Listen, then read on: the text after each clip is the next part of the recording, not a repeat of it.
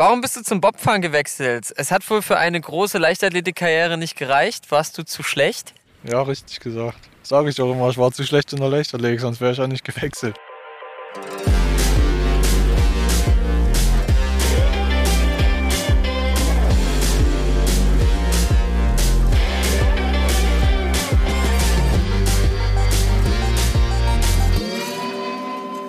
Herzlich willkommen zur vierten Episode von Durch die Blume.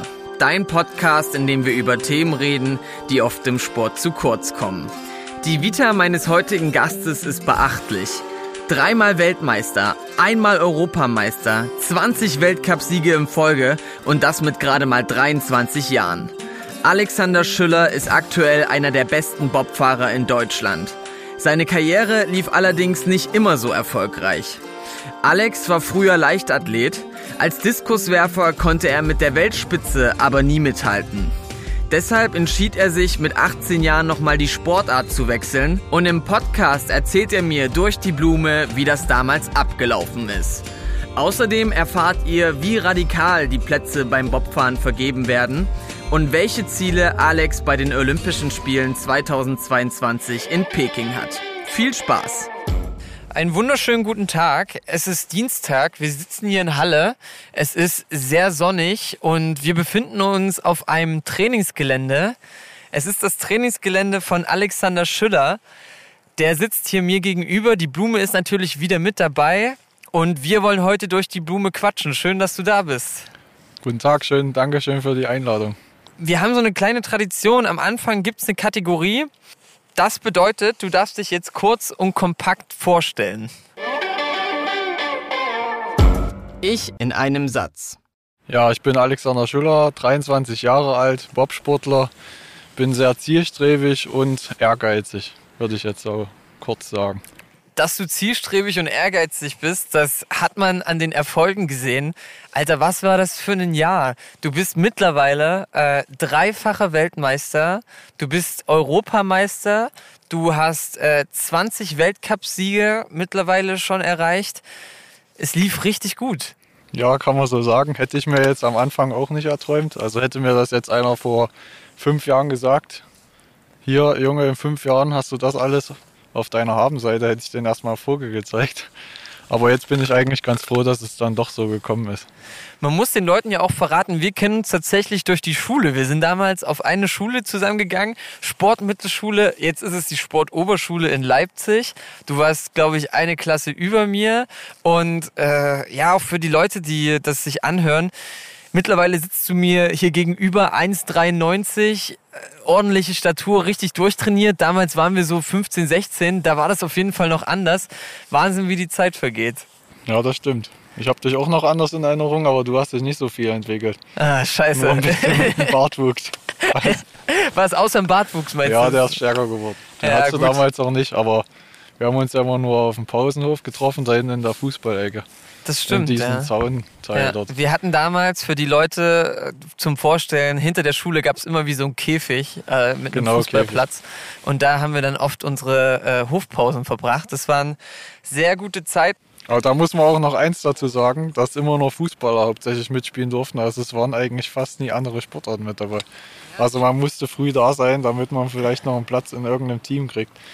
Aber man muss auch sagen, dass da, glaube ich, immer 15 gegen 15 oder 20 gegen 20 gespielt haben auf so einem kleinen Handballfeld. Ja, oder? Das, das stimmt. Und man musste auch immer aufpassen, weil wenn die Großen da waren, die haben dich immer abgeschossen und die waren da ziemlich hart und haben da auch gezeigt, wer, wer die Kings sind damals. Im so, Käfig.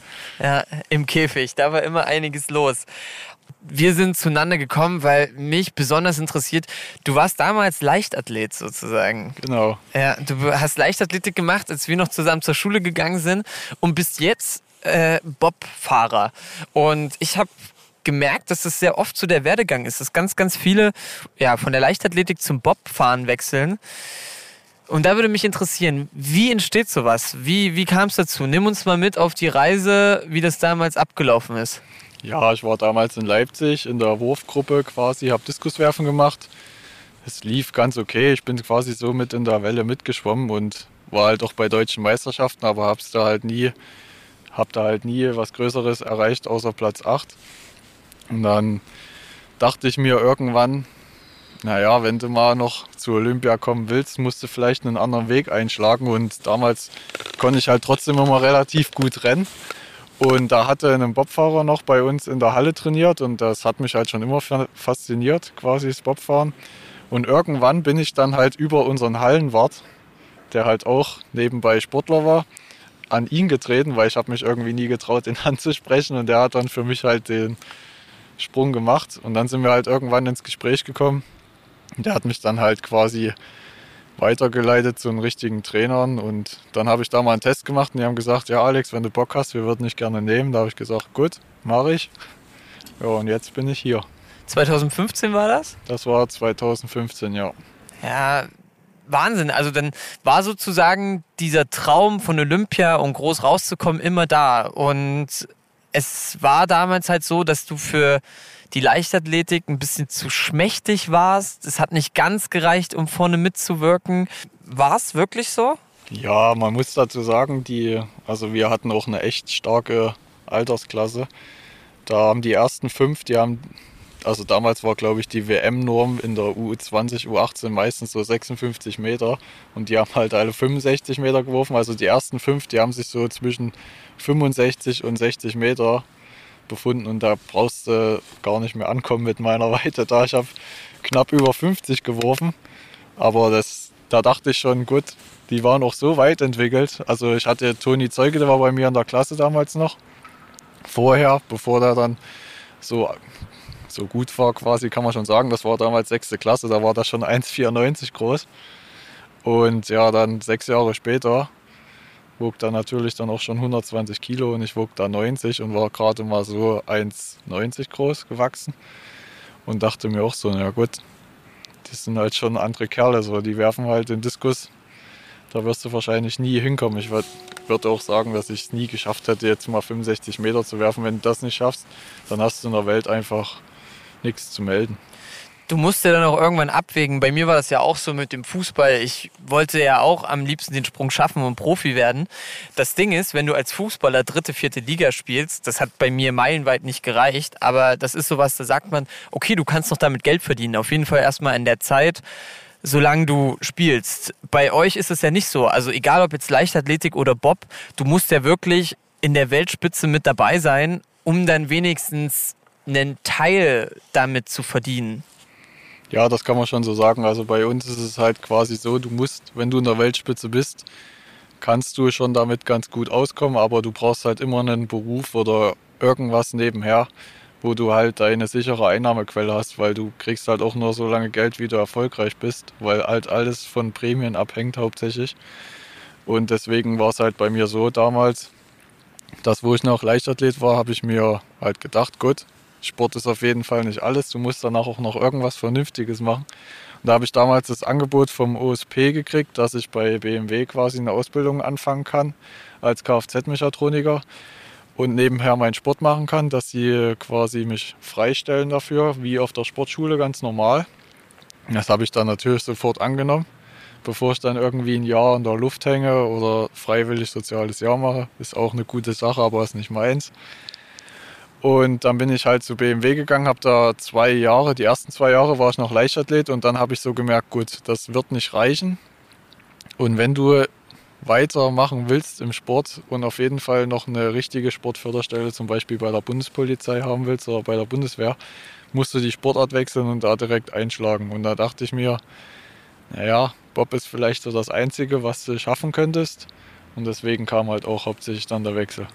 Mit, dass ich quasi jetzt in mein Sportlerleben weiterleben kann. Das ist halt was anderes, als wenn du jetzt normal.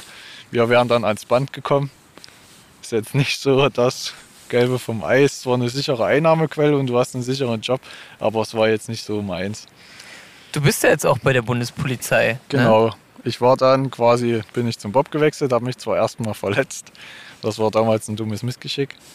Da bin ich quasi, wir hatten so einen Anschubtest ähm, im Team. Das war so ein Teamwettkampf in Oberhof und der ist auf Eis. Und dann hat man quasi so eine Anschubstrecke nachgestellt und da schiebt man quasi bergab und dann springst du im Bob rein quasi nach dem Ziel und dann geht es kurz wieder berghoch und dann bremst du Und dann musst du halt den kompletten Weg wieder zurück. Und kurz vorm Balken, wo wir zurück sind, bin ich halt rausgesprungen, bevor wir stehen. Und auf dem Eis bin ich auf der Ferse gelandet, da wo wir keine Spikes haben, bin weggerutscht.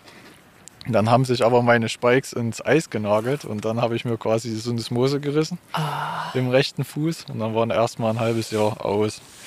Ja, Krass. und dann habe ich mich halt zurückgekämpft und dann musste das Jahr darauf funktionieren und dann kam es aber langsam von der Leistung her und dann durfte ich sogar JWM fahren und die haben wir dann gewonnen im Zweierbob. Bin quasi noch Juniorenweltmeister gewesen zu der Zeit und dadurch bekam ich dann auch das Sprungbrett zur Bundespolizei und konnte dann dort mit einsteigen. Ich habe mir das Kreuzband gerissen. Das sind so Verletzungen, so die werfen einen mega zurück. Bei mir waren es auch so zwischen sechs bis neun Monate. Also es war auf jeden Fall eine lange Zeit. Das war, da war das schon lange vorbei, aber das ist ja auch so was, das wirft einem krass zurück, ne? Also das war. Man, ja, man fängt quasi wieder von null an. Und ich wusste halt damals, ich meine, ich habe das dann über München gemacht, da sind halt mega kompetente Ärzte.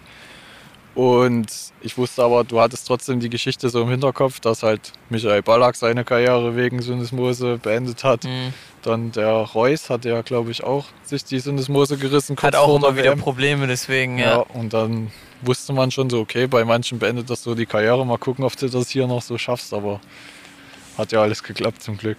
Du bist bei der Polizei. Wie hat sich das jetzt verändert? Also, wie sieht dein Alltag aus? Mein Alltag ist so, ich bin quasi vier Monate im Jahr in Bad Endorf. Das ist am Chiemsee, unten unterhalb von Rosenheim. Und da mache ich halt meine Ausbildung. Jetzt das letzte Jahr. Das geht dann fünf Monate und dann bin ich fertig.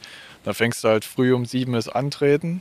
Dann ist 7.15 Uhr geht der Unterricht los. Dann hast du drei Stunden Unterricht. Dann hast du zwei Stunden Zeit, um Training zu machen. Dann ist Mittagspause und dann nochmal, glaube ich, vier, fünf Stunden oder sechs Stunden Unterricht und dann ist nochmal Training. Und dann Abendessen und dann ins Bett gehen und lernen noch zwischendurch. Das lässt sich sozusagen gut verbinden. Bei Fußballern ist es oft so, die setzen dann erstmal nur nach dem Abi oder nach der Ausbildung auf die Fußballkarriere, weil es erstmal reicht, aber danach sind die großen Fragezeichen da, weil man nicht weiß, okay, was macht man jetzt? Das wird auch nicht ewig reichen, gerade wenn man nur dritte, vierte Liga spielt. Und das ist dein Vorteil. Du hast einen Job und du hast ein sicheres Ding. Du fällst weich, wenn es jetzt mal nicht weitergeht. Ja, vor allen Dingen ist es ja auch immer, im Sport kann es ja immer schnell ausgehen. Das brauche ich dir ja nicht sagen wenn du dir mal eine Scheißverletzung zu einem blöden Zeitpunkt holst, vor allen Dingen mit dem Alter wirst du ja immer verletzungsanfälliger, kann es auch mal so schnell vorbeigehen, dass du halt einfach von heute auf morgen sagen musst, gut, ich muss aufhören. Und wenn du dann nichts hast, dann finde ich halt, bin ich lieber auf der sicheren Bank und gehe den sicheren Weg, als dann irgendwie in der Luft zu hängen und mich erstmal dann zu orientieren, ja, was mache ich jetzt eigentlich? Wie hat sich dein Training verändert von der Leichtathletik zum Bobfahren? Auf jeden Fall mehr Sprinttraining, und ja, die Krafteinheiten sind eigentlich ungefähr gleich. Wir machen zwar jetzt mehr Kniebeuge als Bankdruck, früher war es andersrum. Und ja, viel mehr Rennen. Also am Anfang, wo ich halt dann das erste Mal nach Halle kam in meine neue Trainingsgruppe, dann nach zwei Jahren Bob, weil ich ja jetzt bei Herrn Kühne bin.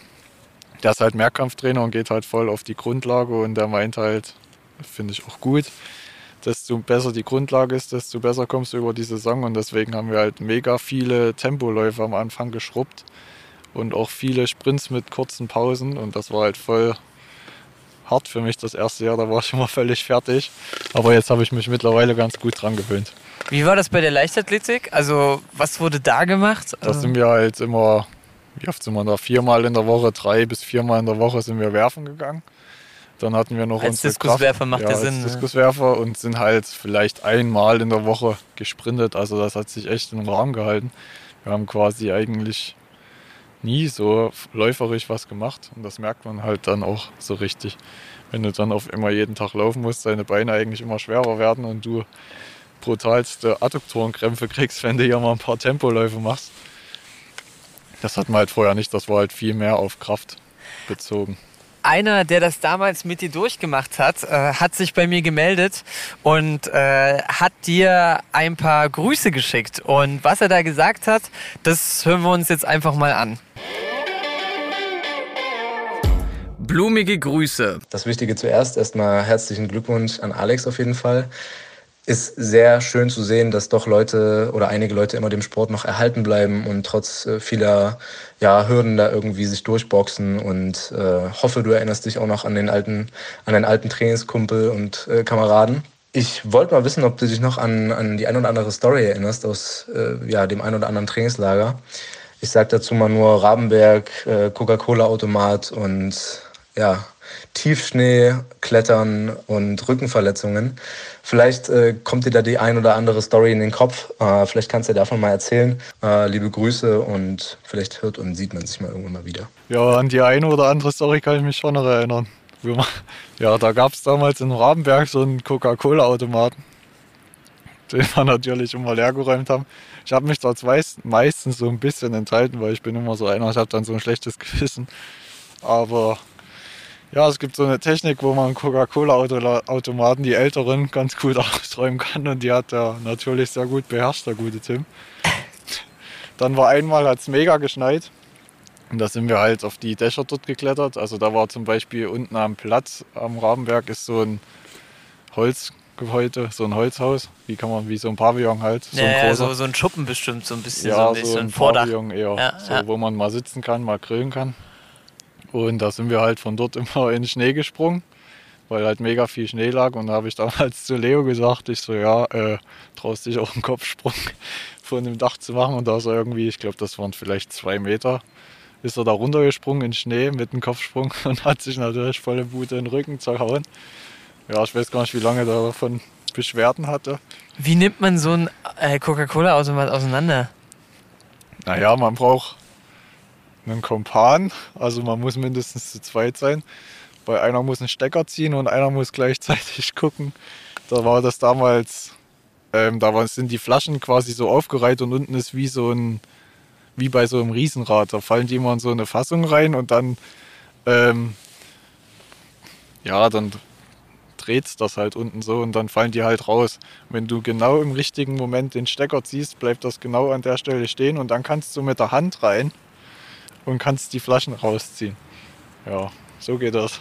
Das war bei den Älteren so, bei den Neuen geht das glaube ich nicht mehr. Ihr wart clever und was mich wundert, eigentlich war es in der Sportschule immer so, dass die Fußballer einen weg hatten und nicht diszipliniert waren. Aber ich sehe, die Leichtathletik, äh, die Leichtathletik-Leute, Schrägstrich BobfahrerInnen, die haben auf jeden Fall auch einiges auf dem Kerbholz, sage ich mal so. Naja, wir sind ja irgendwo alle gleich. Das also die stimmt. Fußballer sind zwar meistens immer ein bisschen schlimmer. Nee, keine Ahnung, was ihr alles macht, aber ich würde auf jeden Fall auch sagen, dass die Leichtathleten, vor allen Dingen auch die Bobfahrer, auch, dass die auf jeden Fall auch viel Scheiße machen. Hast du da noch eine Story? Du, du grinst so? Ja, also wir Team Friedrich ist im deutschen Bobzirkus relativ bekannt für Pyrotechnik. Vor allen Dingen aus den Nachbarländern. Da wird vielleicht manchmal ein bisschen was gesprengt. Aber das hält sich alles im Rahmen. Alles legal. Um das jetzt nochmal aufzulösen, das war Tim. Tim ist ein alter Freund und Kollege aus seiner Trainingsgruppe, damals noch äh, auch auf der Sportschule in der Leichtathletik und hat es halt nicht geschafft, diesen Sprung irgendwie zu schaffen, ähnlich wie bei dir, was die Leichtathletik betrifft. Du bist dann zum Bobfahren gegangen. Wie schwer ist dieser Sprung und was muss man dafür mitbringen? Ja, es kommt auf, drauf, einen drauf an. Also man muss auf jeden Fall schnellkräftig sein, man muss Kraft haben und man muss schnell rennen können. Und wenn man das kann, dann kann man den Weg eigentlich einschlagen. Und man muss halt auch Bock haben, einen Eiskanal runterzufahren mit zwischen 130 und 150 Sachen. So, da, das muss man halt auch mögen. Das ist auch sowas. Wie war die erste Fahrt? Ey, ich würde mir einscheißen, wirklich. Also, wenn ich mit meinem Schlitten schon irgendwie mal im Winter aus Spaß eine, eine Strecke fahre, die ein bisschen steiler ist oder äh, ja, Skifahren bin, dann denke ich mir schon manchmal, puh, ich bin eher so der ganz ruhige, in der Sonne schön fahren, dann noch ein Weißbier trinken auf der Piste. Aber wie war das für dich das erste Mal? Ja, das erste Mal war eigentlich langweilig, aber ich kann euch sagen, das ist auf jeden Fall, das war keine richtige Bobfahrt, weil das war damals vom Juniorenstart in Altenberg mit einem Vierer und das war quasi eine Gästebobfahrt. Und die fahren in Altenberg nicht von oben, weil es halt ein bisschen zu krass wäre für normale Leute. Dachte so, okay, das ist jetzt Bobfahren, das habe ich mir ein bisschen spektakulärer vorgestellt. Ja, aber wo wir dann das erste Mal von oben gefahren sind, dann dachte ich, okay, ist dann doch schon nochmal was ganz anderes. Aber ich bin zum Glück noch nie gestürzt, das kann ich noch nicht sagen, wie das ist. Aber hoffentlich bleibt so. So Bobfahren ja. fühlt sich eher an wie so ein, ja, viele sagen, es ist wie ein Autounfall. Mhm. Oder wie eine Achterbahnfahrt mit Augen zu, dass du halt nie weißt, wo du hinkommst. Es gibt halt, die Drücke sind halt abnormal. Wir haben bis zu 6G manchmal. Und das merkst du halt, wie es sich dann da volle Bude zusammendrückt. Also das habe ich kann man eigentlich mit nichts anderem so richtig vergleichen. Also es ist kein Achterbahnfahren. Achterbahnfahren ist dagegen wie Kindergarten. Denkst du eher, du sitzt äh, in der Rakete und wirst gleich ins Weltall geschossen? So stelle ich mir das so ein bisschen vor. Ja, das ist ja auch eher so eine Momentaufnahme von einer Beschleunigung, die gerade ausgeht. Aber wir haben halt viele Kurven. Ja. Und du hast halt die hauptsächlichen Kräfte sind halt in den Kurven. Du kriegst halt auch mega viele Banden und das Eis ist auch immer nicht wie geleckt und kriegst halt auch mega viele Schläge von unten. Also das ist quasi wie, wenn man sich jetzt mal auf der 4, sage ich jetzt mal, auf den in Strecksitz hinsetzt und den Kopf nach vorne nimmt, also fast Strecksitz, sagen wir mal, hast die Beine ein bisschen leicht angebeugt. Und die Einfahrt Kreisel Altenberg ist so, wie wenn sich jetzt einfach mal ein mindestens 100 Kilo Mann einfach auf dich draufsetzt und springt so. Also so richtig draufdrückt. Dass dich richtig, also in dem Moment weißt du, wie beweglich du eigentlich wirklich bist.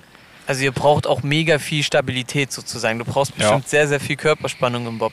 Ja, auf jeden Fall. Also was man am Anfang der Saison immer merkt, ist auf jeden Fall der Nacken durch die ganzen Unebenheiten im Eis, weil die ganzen Schläge, die, dein Kopf, den kannst du nicht die ganze Zeit mega festhalten. Das gehst auch krachen und da hast du halt immer wie so Impulse und machst halt eigentlich wie so ein Specht, sage ich jetzt mal. Ich könnte mir auch vorstellen, dass da übel viel Adrenalin freigesetzt wird, oder? Ja, geht schon. Also im Rennen tut die Fahrt auf jeden Fall nicht so weh wie im Training, weil du halt da mehr unter Adrenalin bist. Aber sonst ist man jetzt eigentlich, wenn man schon ein paar Mal gefahren ist, so wie ich, dann ist es eigentlich, da juckt den das nicht mehr. Außer jetzt auf so neuen Pisten. Also wo man, wo ich halt schon noch ein bisschen angespannt war, ist, wenn du nach Whistler kommst, weil da fährst du 157 mit einem Vierer. Boah, Alter, 157 km/h, das schafft manches Auto nicht mal. So. Nee, und da bist du natürlich ein bisschen angespannt. In Altenberg geht's, weil es unsere Heimbahn ist, aber eigentlich auch die schwerste Bahn, die es so gibt auf der Welt. Und Lake Placid ist auch nochmal so eine Bahn, wo man immer ein bisschen angespannt ist am ersten Training. Weil da klappst du immer aus, die, aus den Kurven und in die Kurven rein. Klappen ist quasi, wenn das Hinterboot sich nicht so richtig an die Kurve ran ähm, neigt. Also die Kurveneinfahrt ist dann quasi nicht wie gerade, wie wenn du jetzt mit einem Schlitten einfach in so eine Kurve reinfahren würdest, sondern das Vorderboot und das Hinterboot, das ist gegeneinander beweglich. Und es geht das Vorderboot ganz normal ran und das Hinterboot kommt nicht hinterher und klappt dann quasi wie so gegen die Wand. Also auf die Kufe drauf. Du bist quasi am Anfang mit zwei Kufen und dann auf vier. Also du fährst quasi eigentlich nur mit drei Kufen in die Kurve rein, so kann man sagen. Und dann klappt es dich rum durch die G-Kräfte und dann bist du auf vier. Kufen. Wenn dir jemand vor zehn Jahren gesagt hätte, dass du mal dreifacher Weltmeister wirst, Europameister und 20 äh, Weltcupsiege hast von 26 Rennen, ist auch eine krasse Quote. Was hättest du gesagt? Hätte ich gesagt, ja, geh weiter. da hätte ich gesagt, ja, klar, auf jeden Fall, das werde ich auf jeden Fall schaffen. Aber nee, ich hätte es nie gedacht, dass ich auf jeden Fall mal so weit komme in meinem Leben. Im Sport vor allen Dingen, weil du gehst halt auf die Sportschule und weißt, also wir sind ja alle verschiedene Charaktere, aber wir wissen alle gut, es schafft vielleicht einer oder zwei aus so einer Jahrgangsstufe, die ganz oben ankommen. Also das ist, hält sich immer sehr an Grenzen. Und dann am Ende der zu sein, der es am Ende schafft, ist natürlich immer ein ganz gutes Gefühl. Auch wenn ich das nie gedacht hätte. Also es ist ja quasi der Wechsel, hat ja dazu geführt, dass ich jetzt hier oben bin, weil in der Leichtathletik hätte ich das nie im Leben geschafft. Hast du immer dran geglaubt, dass das geht? Auch im Bob? War das wirklich so der Grund auch für den Wechsel, dass du gesagt hast, okay, ich könnte das packen, irgendwie mal mitzufahren? Ja, also ich wollte es packen und ich wusste, über die Leichtathletik geht es nicht und deswegen musste ich mir halt was anderes überlegen. Und da dachte ich, naja, Bobfahren, das ist schon was Cooles, vielleicht geht es ja dort. Und ja, ich war halt schnell sozusagen. Und mein Papa, der hat damals noch gesagt, ja, wie ob du dich in den Bob reinsetzen würdest und da runterfahren. Ich so, ja klar würde ich das machen. Ja, und schon alleine deswegen wollte ich eigentlich auch mit zum Bob, um einfach zu zeigen, ich fahre mit so einer Carbonschüssel da einen Berg runter. Und am Anfang war es so, dass du zu leicht warst. Du bist von der Leichtathletik zum Bobfahren gewechselt und hattest zu wenig Gewicht. Und dann gab es ein Wettessen im Training, um mehr Kilos drauf zu packen. Ja, damals war ich zu leicht. Ich war aber schon in der Leichtathletik zu leicht für ein Mehrfach. Und da sind wir dann, das war auch in Kienbaum, da haben wir Trainingslager gemacht und haben uns halt gedacht, weil wir halt im Team insgemein zu leicht waren, ja komm, machen wir einfach mal ein Wetteisen, stellen wir uns vor dem Essen auf die Waage und nach dem Essen. Das haben auch schon viele Teams gemacht. Und da hat mir das so aus Spaß gemacht. Ja, da wurde ich dann auch Platz 2, weil Platz 1 wurde disqualifiziert, der hat sich übergeben. Oh. Nach, nach kurzer Zeit nach dem Essen. Und somit konnte ich dann den Silberrang belegen. Ich glaube, da habe ich 1,8 Kilo oder so zugenommen. 1,8 Kilo durch Ja. ein Essen. Ja, wir waren halt beim Essen. Oi. Aber ich hatte auch eine andere Taktik. Ich habe, ich hätte davon nie im Leben so zugenommen, wenn ich jetzt, äh, weil ich habe mich nur von Tomaten ernährt, weil die machen nicht satt und die sind schwer. Und da dachte ich mir, gut, isst du halt Tomaten. Dann habe ich halt ohne Ende Tomaten gegessen. Ohne, weil wenn du Reis oder Nudeln isst, da weißt du ja selber, da bist du relativ schnell satt. Und deswegen bin ich dann auf Tomaten umgestiegen. Andere Sportler versuchen ihr Gewicht zu halten mit einem Ernährungsplan, ihr versucht draufzupacken. Das ist auch nicht üblich. Es gab auch manche Stories, da haben welche in einem Team ähm, mussten auch zunehmen. Da haben die sich hier so Tiefkühe Pizzen. Quarkkuchen geholt Also Quarkkuchen. Oh. und haben die da mit Nutella besch also haben die erstmal auf der Heizung gelegt, damit die auftauen und haben das mit Nutella gedippt Ja. und haben das dann gegessen. Also da wird es mir auch mega. Da würde ich zwei Stück essen und wäre wär tot. Also da wäre mir schlecht. Also das würde dann nicht gehen. Aber was ist so ein Gewicht? Was muss ein Bobfahrer mitbringen oder eine Bobfahrerin? Ideal, also Bobfahrer kann ich sagen, ideal 105 Kilo, weil ähm, wir haben im Reglement, dass der Vierer-Bob mit Besatzung 630 Kilo wiegen muss, äh, darf, maximal darf. Und ähm, der Bob an sich muss mindestens 210 Kilo wiegen. Also hast du da 420 Kilo Puffer, auf vier Leute sind 105 pro Person. Der Pilot ist meistens ein bisschen leichter, zumindest Franz bei uns. Also eigentlich sind die Piloten ja auch meistens ein bisschen kleiner. Aber der wiegt jetzt 98 Kilo. Dann gibt es mich, ich wiege so 102, 103 Kilo. Dann Candy, Martin und Thorsten, die wiegen halt so zwischen 105 und 107 Kilo. Also das muss sich immer so ausgleichen. Es gibt jetzt nicht Genau. wie beim Boxen so eine Gewichtsklasse, sondern es muss einfach passen vom Genau. Gewicht her im Bob. Wir haben halt das Maximalgewicht und das Mindestgewicht vom Schlitten und das gilt für alle. Du kannst doch den Schlitten 630 Kilo machen und wiegst halt nur 95 Kilo, aber da musst du ja mehr anschieben und du willst ja wenig anschieben, weil du willst ja schon am Start schnell sein. Deswegen, desto mehr Körpereigenmasse du hast, desto besser, aber du darfst halt auch nicht fett sein, weil du willst ja auch wieder schnell rennen können. Also musst du eigentlich schon relativ gut austrainiert sein. Ich würde gerne mit dir zum Schluss noch ein Spiel spielen. Okay, machen wir mal. Drei Fragen unter der Gürtellinie. Ich habe hier eine Schüssel mit drei Fragen. Kleine Zettel, die sind beschriftet von 1 bis 3 und die sind ein bisschen straffer als die davor. Also wir haben ja jetzt ganz gut gequatscht, aber ein paar Sachen hoffe ich, kann ich noch aus dir rauskitzeln. Du sagst mir einfach die Nummer und ich ziehe und dann lese ich die Sachen vor, dann ist es auch für die ZuhörerInnen leichter. Von daher würde ich sagen, starten wir einfach mal, wenn du bereit bist. Jo, also ich nehme die, ich nehme die Nummer 3. Die Nummer 3 nimmst du. Okay. Spielst du nicht nur die zweite Geige als Anschieber? Ja gut, als Anschieber steht man natürlich nicht so im Fokus wie jetzt der Pilot. Von daher spielt man dann meistens schon eher so die zweite Geige, aber wir sind ein Team, wir machen alles zusammen und manchmal ist es auch nicht so schlecht, nur im Fokus zu stehen. Wie, wie meinst du das? Äh, magst du es lieber so in der zweiten Reihe zu sein und nicht die ganzen Interviews Ja. führen zu müssen und was weiß ich, was da alles dazugehört? Manchmal wünscht man sich natürlich auch mehr im Fokus zu sein und es nervt ihn auch, wenn immer zum Beispiel immer nur der Pilot genannt wird, so bei Großerfolgen. Ja, von ihm hängt auch alles ab, aber wir schaffen das alles zusammen nur im Team und deswegen würde ich mir manchmal auch mehr von der Presse wünschen, dass halt immer das Team genannt wird und nicht immer nur der, der vorne an Lenkseilen sitzt, weil er ist genauso angewiesen auf uns wie wir auf ihn. Bei euch ist das Francesco Friedrich, ihr nennt ihn Franz, glaube ich, das ist der Spitzname.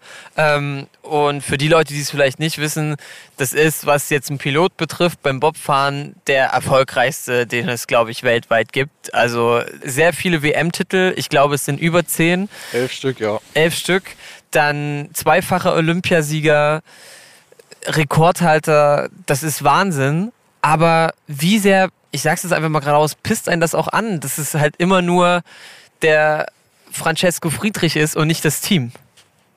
Ja, mich pisst das jetzt persönlich nicht so an, weil er ist halt schon einer, der hat mega viel erreicht.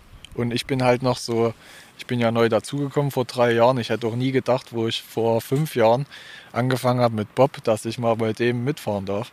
Und von daher ist das immer für mich noch so eine Persönlichkeit, der steht halt so über mir. Also das ist immer noch so einer, wo ich heraufschaue. Und von daher stört mich das auch gar nicht so richtig bei ihm. Weil er halt so einer ist, der mega viel investiert, mega viel. Also da ist einer, der ist so zielstrebig und ehrgeizig, der sucht in jeder, in jedem kleinen Teil im Bob eine neue Hundertstel, der gibt mega viel im Training. Der engagiert sich fürs Team, der macht alles möglich ist unglaublich, was der Mann einfach so leistet an sich. Also ich glaube, viele denken einfach, die Deutschen die haben einfach nur gutes Material. Ja gut, wir haben auch gutes Material, das muss man dazu sagen, aber wir machen halt auch mega viel für das Material, was wir da haben. Wir testen so viel. Der Franz zum Beispiel, der ist in der nacholympischen Saison, wo jeder Pilot eher sagt, gut, ich mache mal ein bisschen ruhiger, ist der noch mehr Läufe gefahren als in der olympischen Saison. Also da brauchen wir nichts mehr dazu sagen. Er arbeitet halt extrem an, jeden, an allen Kleinigkeiten, die es so gibt und die entscheidend sind bei uns. Da sieht man wieder, viel Training zahlt sich aus. Ich als Normaler, als Normalo, der sich jetzt nicht jeden Tag mit Bobfahren beschäftigt, würde dann aber vielleicht sagen, naja, gut, also der Pilot lenkt das ganze Ding und ja, die, die Anschieber müssen halt schnell sein, aber dann gute Fahrt, zurücklehnen und genießen. Ja, streng genommen kommt es ja auch immer so rüber, aber es ist halt auch entscheidend, die, es ist nicht nur der Start an sich, das schnelle Schieben entscheidend, sondern auch die Abgangsgeschwindigkeit, weil wenn die nicht stimmt, dann verlierst du halt in der Bahn. Zudem müssen wir ja auch noch gut sitzen, damit die Aerodynamik passt. Das ist auch wieder so ein Punkt. Und halt der Rhythmus, dass, der, dass wir halt in der Bahn mitgehen, weil das dann auch noch immer ein bisschen was ausmacht. Es ist mehr als nur ein bisschen Bob anschieben, und reinspringen und runterfahren. Viele denken ja auch, der Pilot vorne, der muss nicht lenken. Also wenn wir nicht lenken, dann würden wir wahrscheinlich spätestens in Kurve 3, kommt auch auf die Bahn wieder drauf an, auf der Mappe liegen. Und dann auf der Seite runterrutschen. Das ist dann auch nicht so angenehm. Ich merke, ich habe wieder was gelernt. Wollen wir gleich mit der nächsten Frage weitermachen? Du hast noch die Nummer 2 und die Nummer 1 zur Auswahl. Ja, nehmen wir die Nummer 1. Die Nummer 1. Ja, die baut so ein bisschen auf die andere auf. Bist du nicht leicht ersetzbar? Ja klar, wenn einer schneller als ich schiebt, bin ich raus. Also ich bin leicht ersetzbar. Ein Pilot, das ist erstmal eine viel längere Ausbildung. Also du als Pilot, das ist ja, muss ja, du musst dich ja über Jahre weiterentwickeln, damit du jetzt zum Beispiel so fahren kannst wie Franz. Das passiert nicht von heute auf morgen. Bobfahren ist ja auch nicht Autofahren. Da kann ich jetzt auch nicht so viel mitreden, weil ich halt nicht weiß, wie sich das da vorne anfühlt. Und ja, deswegen würde ich jetzt schon sagen, dass wir leicht ersatzbar sind. Wenn jemand Schnelleres kommt, fährt er. Also ist es auch wirklich, der merkt man wieder, das ist dann wirklich Leistungssport, ne? Das ist halt wirklich, der, der mehr liefert, der sitzt drin. So war es ja bei dir bestimmt auch. So bist du ja bestimmt reingerutscht. Dann. Ja, es kommt doch viel dazu noch, wie man sich halt im Team also das Team muss ja auch an sich passen. Es können ja, wenn jetzt hier vier Egos miteinander arbeiten, das ist ja wie in anderen Sportarten, Teamsportarten, das funktioniert einfach nicht. Das Team muss auch schon mit harmonieren. Das ist auf jeden Fall auch ein wichtiger Punkt. Aber an sich, wenn jemand harmoniert mit dem Team, sich gut einsetzt, auch viel dafür macht und die Leistung bringt, ist man ruckzuck draußen, wenn man keine Leistung mehr bringt. Ja, so kann man das sagen. Man muss immer liefern es ist halt so im Sport, wenn du nicht lieferst, bist du raus. Das ist ja nicht nur bei uns so, das ist bei Leichtathleten so, bei Fußballern, bei Handballern, bei Basketballern, bei allen Sportarten, die es gibt. Machst du dir da selber Druck? Hm, ja, so richtig Druck mache ich mir nicht. Ich setze mir halt immer so kleine Ziele über die Saison oder eher am Anfang der Saison, was will ich erreichen und was muss ich dafür tun. So und so überstehe ich jetzt erstmal die Aufbauphase. Klar hast du mal einen Tag, wo du einfach keinen Bock hast, das kennt jeder. Und da versucht man halt trotzdem sein Training durchzuziehen. Aber durch diese kleinen Ziele, die du immer wieder verbessern willst, verbesserst du auch dein, deine Gesamtleistung. Ich hätte halt voll die Versagensangst. Das war auch bei mir beim Fußball immer das Problem. Ich war ein Kopfspieler und ich hatte immer so das Gefühl, okay, wenn es mal erfolgreich war, du musst nächstes Spiel wieder abliefern, weil sonst sitzt du halt nur auf der Bank. So, und dann war ich halt so verkrampft, dann hat es noch nicht funktioniert. Und bei euch ist es ja anders, aber trotzdem ähnlich, weil ich muss wieder schnell laufen, sonst sitze ich vielleicht nächstes Mal oder spätestens nächste Saison nicht mehr im Bob. Ja, das ist halt, ja, das kann man so sagen, ist halt, das ist halt die Sportlermentalität. Es gibt, ich glaube, es gibt auch viele Charaktere so im Sport. Es gibt einmal den, die kann man wahrscheinlich auch verschieden einstufen. Es gibt halt den Kaltblütigen, der sich darüber überhaupt keine Platte macht. Dann gibt es so den, der sich dauerhaft Gedanken darüber macht, jetzt muss ich liefern, wie soll ich das noch schaffen, quasi. So, das denke ich, dass es da halt verschiedene Charaktere so gibt, wie man so, die man so einordnen kann. Aber zum Beispiel, wie du das sagst, scheiße, jetzt muss ich abliefern, wenn ich das nicht mache, bin ich raus. Das hatte ich damals, wo ich das erste Mal bei, mit Franz und seinem Team, also mit unserem Team schieben war, in, das war glaube ich in Altenberg, so kurz vor der Saison, da stand so fest, ja, ähm, du wirst den ersten Weltcup fahren, das war sogar ein Zweier-Weltcup in Sigulda. Und da war halt die anderen, die waren halt dabei, frisch Olympiasieger geworden. Ich da als kleiner, junger Typ mit dabei. Da hatte Martin, und dann sollte ich halt quasi mal gegen Martin so Zweierstarts machen, auf Zeit in Altenberg, auf der Startstrecke dort. Und dachte so, boah, scheiße, jetzt musst du liefern. Ne? Wenn du jetzt nicht lieferst, da fährst du auf jeden Fall keinen Weltcup. Und da habe ich so an mir gezweifelt und dann dachte ich mir so, ey, was machst du hier eigentlich? Willst du dich jetzt hier blamieren oder willst du jetzt mal wirklich zeigen, was geht? Und bei mir, ich muss mir dann immer sagen, reiß dich jetzt zusammen und mach deinen Kopf aus, du schaffst das schon und dann funktioniert es halt. So kann ich mich halt immer ganz gut auf den Wettkampf einstellen. Du musst halt einfach, wenn du am Balken gehst, musst dein Kopf aus sein und musst einfach machen, was du kannst. So, das ist vielleicht für mich mein Geheimnis. Was, was geht in einem da so vor, weil du weißt ja, wenn du da oben stehst, gerade als Anschieber, jetzt kommt es drauf an. So die ersten Sekunden sind eigentlich die entscheidenden und ausschlaggebend für die ganze Fahrt. Was passiert da bei dir, wenn kurz vorm Start? Kurz vorm Start. Ja, also am Anfang, dann hat man natürlich immer so ein bisschen Angst. Ja, was ist denn, wenn du so neu frisch dabei bist, ja, was ist denn, wenn ich jetzt hier ausrutsche am Start, mich völlig blamiere oder was ist denn, wenn ich mit der Hand abrutsche oder wenn mein Pilot das Kommando nicht hört. Da machst du dir halt über die ganzen kleinen Dinge Gedanken, aber so kurz vorm Start denke ich eigentlich nur noch daran, versuche ich immer alles auszublenden, was rundherum um mich ist und versuche halt einfach nur volle Bude gegen die Karre zu hauen. So auf Bob-Sprache zu sagen. So schnell wie möglich. Hauptsache auf Tempo kommen. Ich finde es trotzdem immer wieder faszinierend, wie viel dahinter steckt. Also wie viel Druck da wirklich da ist, egal ob jetzt Fußball oder Bobfahren. Und davor habe ich großen Respekt. Letzte Frage. Warum bist du zum Bobfahren gewechselt? Es hat wohl für eine große Leichtathletikkarriere nicht gereicht. Warst du zu schlecht? Ja, richtig gesagt. Sage ich doch immer, ich war zu schlecht in der Leichtathletik, sonst wäre ich ja nicht gewechselt. So kann man das direkt sagen. Aber dafür schäme ich mich ja nicht, weil ich bin ja jetzt trotzdem relativ erfolgreich und angesehen. Also muss man ja auch erstmal schaffen.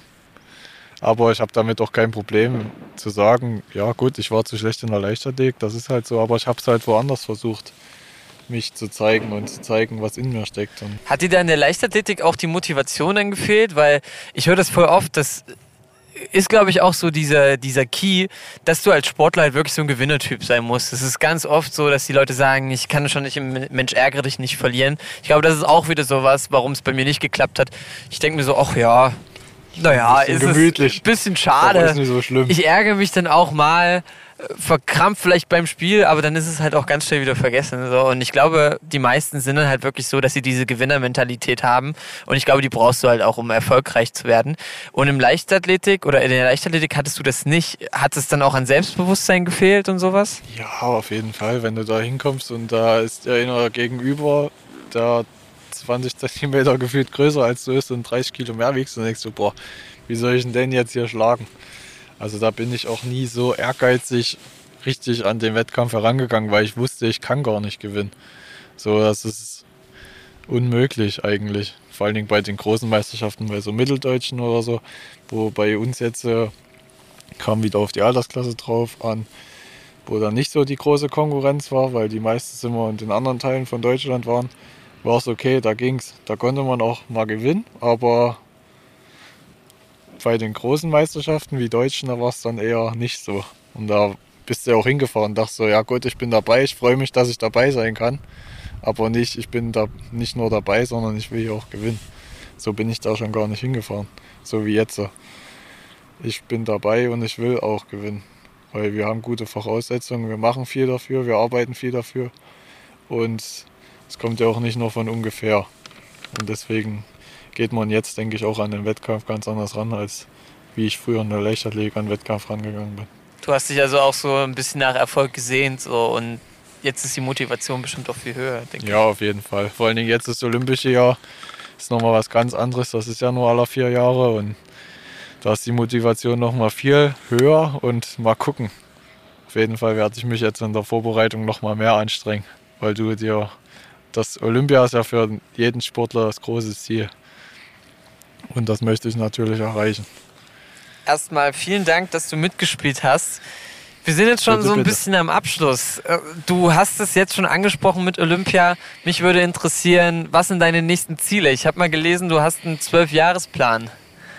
Ja, Olympische Spiele auf jeden Fall dabei sein und eine Medaille abgreifen wäre natürlich super.